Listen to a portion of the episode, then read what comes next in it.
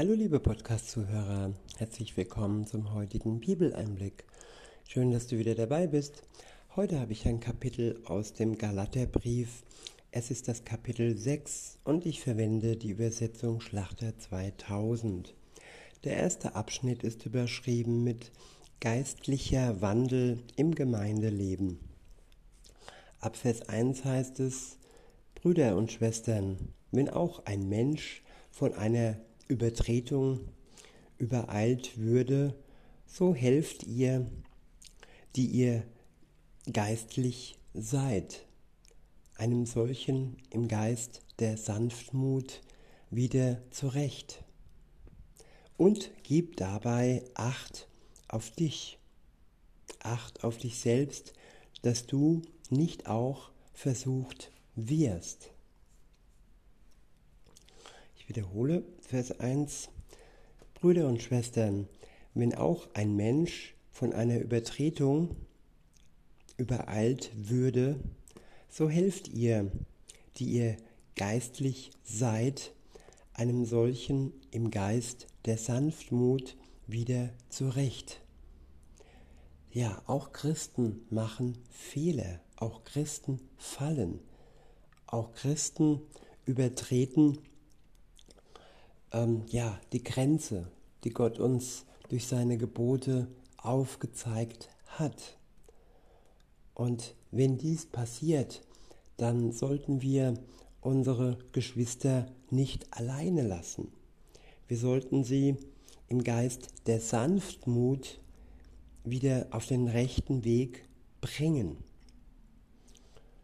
Ja, und nicht mit der Keule und nicht mit dem Zeigefinger, nein, ich wiederhole, durch den Geist der Sanftmut. Der Geist Gottes schenkt uns Liebe und auch Sanftmut. Es ist so wichtig, dass wir uns ernst nehmen und auch die Verfehlungen ernst nehmen und sie nicht einfach ja dulden und darüber hinweg sehen. Den Menschen sollten wir dann ja Wege aufzeigen, Hilfe, Leistung geben, damit sie wieder zurück auf den rechten Weg kommen. Und wir selbst, die Helfenden, sollten uns nicht verführen lassen. Ein Beispiel, jemand äh, ja, ist einer Sucht zurückverfallen und ja, reicht uns den Gegenstand der Sucht und verführt uns selber, damit sie sich selber besser fühlt, so nach dem Motto, ja, du selbst bist ja auch der Sucht verfallen, also wie kannst du mir da helfen wollen? Unser Vorbild ist wichtig, dass wir ja ihnen zeigen, dass es auch ohne das Suchtmittel zum Beispiel geht. Es gibt ja viele Möglichkeiten der Übertretungen. Insofern, ja, Hilfe ist immer angesagt. In Vers 2 heißt es, einer trage des anderen Lasten. Und so sollt ihr das Gesetz des Christus erfüllen. Ja, in schweren Zeiten des anderen Lastens, Lasten mittragen. Nicht einfach auf Abstand gehen, wenn er eine schwierige Situation durchmacht, so wie die Freunde Hiobs, die ihn besucht haben und am Anfang alles richtig gemacht haben. Erst am Ende, nach den sieben Tagen, wo sie geschwiegen haben und ja die Last mitgetragen haben, sie mit ausgehalten haben und nicht davon gerannt sind.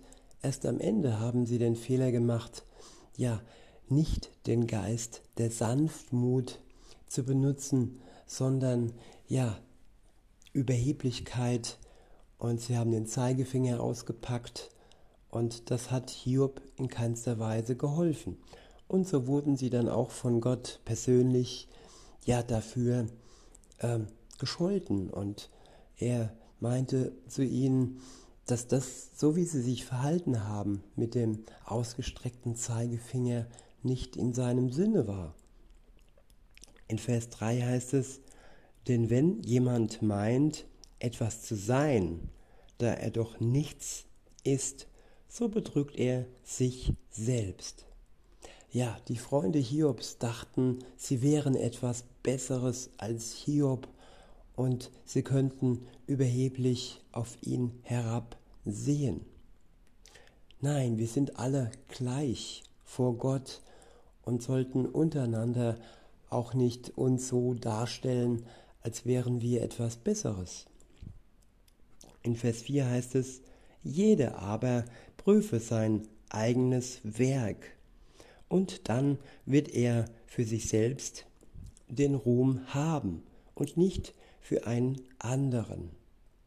Ja, nicht über andere urteilen heißt das, sondern selber schauen, was man tut, ob man durch den Geist Gottes gute Werke tut und nicht über andere urteilen. Und wenn sie Fehler machen, wenn sie Befehlungen äh, und, und Wege überschreiten, ja, dann, wie gesagt, sollten wir ihnen helfen und ihnen keine Vorwürfe machen. In Vers 5 heißt es, denn jeder Einzelne wird seine eigene Bürde zu tragen haben.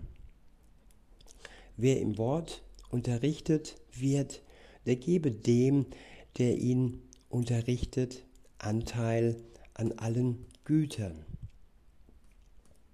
Irrt euch nicht, Gott lässt sich nicht spotten, denn was der Mensch sät, das wird er auch ernten.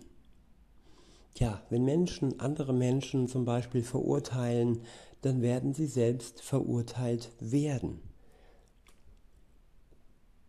Und man kann nicht die Liebe Gottes erwarten, wenn man selber nicht bereit ist, diese Liebe anderen Menschen weiterzugeben.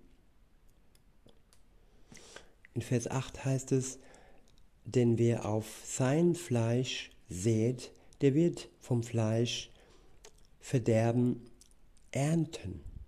Wer aber auf den Geist sät, der wird vom Geist ewiges Leben ernten.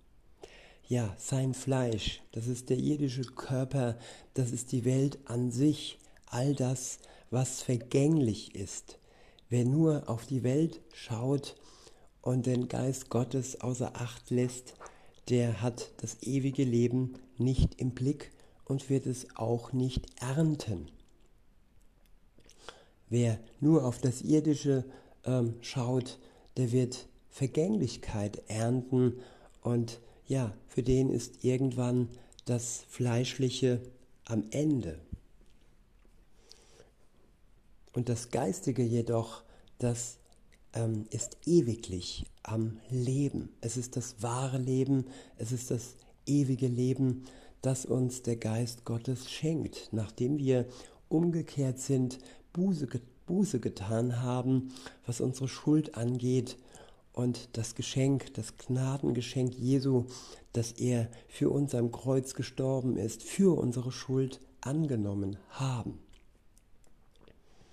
Und dann haben wir das ewige Leben inne.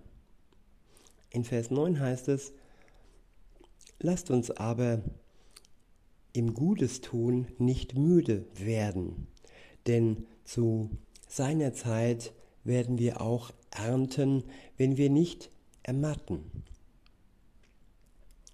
So lasst uns nun, wo wir Gelegenheit haben, an allen Gutes tun, besonders aber an den Hausgenossen des Glaubens. Ja, an allen steht hier, auch an den Ungläubigen.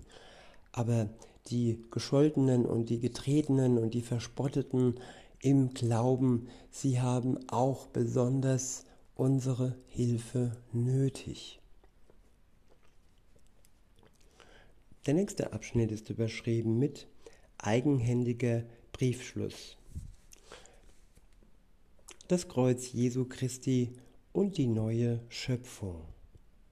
Ab Vers 11 heißt es, Seht, mit welch großen Buchstaben ich euch geschrieben habe.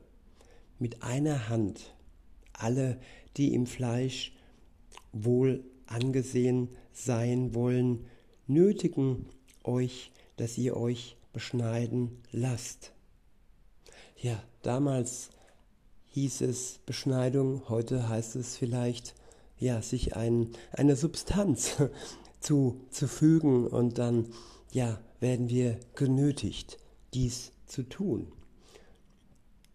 Weil da heißt es, nur damit, nur damit sie nicht um des Kreuzes des Christus willen verfolgt werden.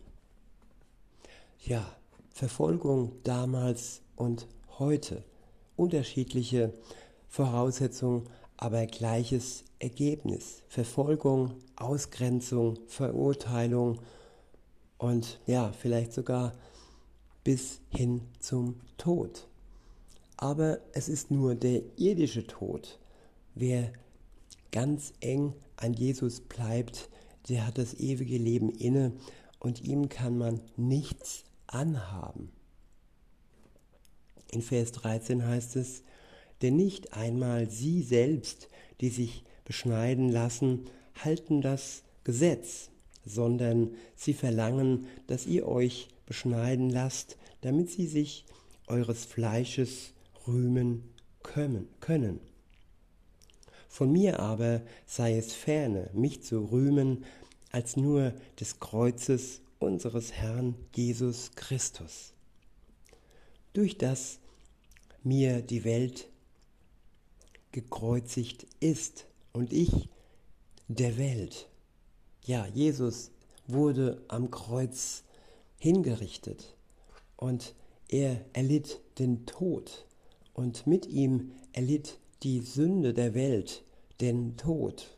Und wer dies ja im Glauben für sich in Anspruch nimmt, für den ist die Welt gekreuzigt. Sie ist mit ans Kreuz gegangen und vor allem seine ganz persönliche Schuld. In Vers 15 heißt es, denn in Christus Jesus gilt weder Beschneidung noch Unbeschnittensein etwas, sondern eine neue Schöpfung. Über alle, die nach dieser Regel wandeln, komme Frieden und Erbarmen und über das Israel Gottes. Hinfort mache ich mir niemand weitere Mühe. Hinfort mache mir niemand weitere Mühe, denn ich trage die Mahlzeichen des Herrn, Jesus, an meinem Leib. Ja, durch die Taufe haben wir das Zeichen des Herrn erlangt, wenn wir an ihn glauben. Und es ist ein Zeichen, das niemals vergehen wird. Wir tragen es mit uns und der Geist Gottes ist auch in uns, in unserem Herzen, in unserer Seele. Das sind alles unvergängliche Dinge. In Vers 18 heißt es, die Gnade unseres Herrn Jesus Christus sei mit eurem Geist. Brüder und Schwestern, Amen. In diesem Sinne wünsche ich euch noch einen schönen Tag und sage bis denne.